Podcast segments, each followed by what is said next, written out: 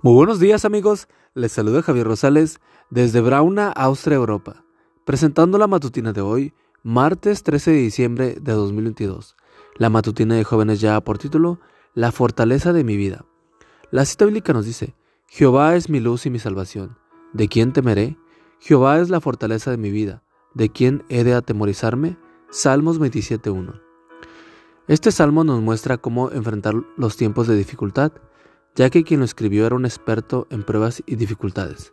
En primer lugar, nos muestra en quién debemos poner nuestra mirada, no en la oscuridad que se debe venir, sino en Dios. Luego David nos da tres atributos de ese Dios en quien debemos apoyarnos. Dice que Él es, número uno, luz. Por lo tanto puede disipar la oscuridad que se cierne sobre nosotros. Seguidamente nos asegura que ese Dios es, número dos, salvación.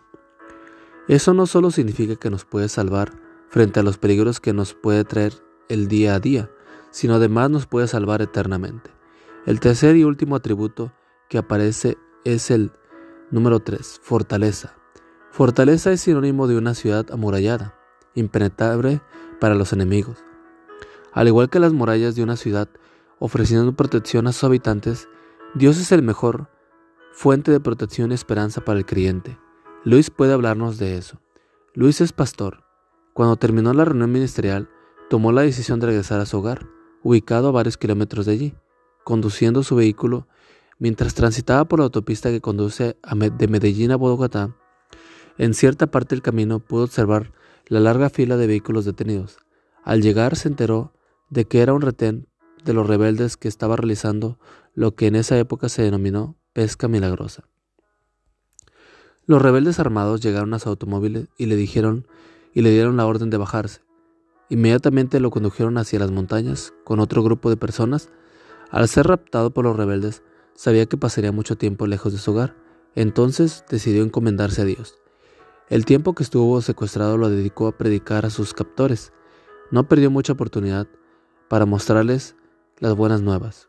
Finalmente, el comandante, irritado con él, decidió poner en libertad, temiendo que pudiese convencer al resto de sus tropas. El Señor fue para él luz, salvación y fortaleza durante el cautiverio, y desea hacerlo también para ti en este día y durante el resto de tu vida. Amigo y amiga, recuerda que Cristo viene pronto y debemos de prepararnos y debemos ayudar a otros también para que se preparen, porque recuerda que el cielo no será el mismo si tú no estás allí. Nos escuchamos hasta mañana.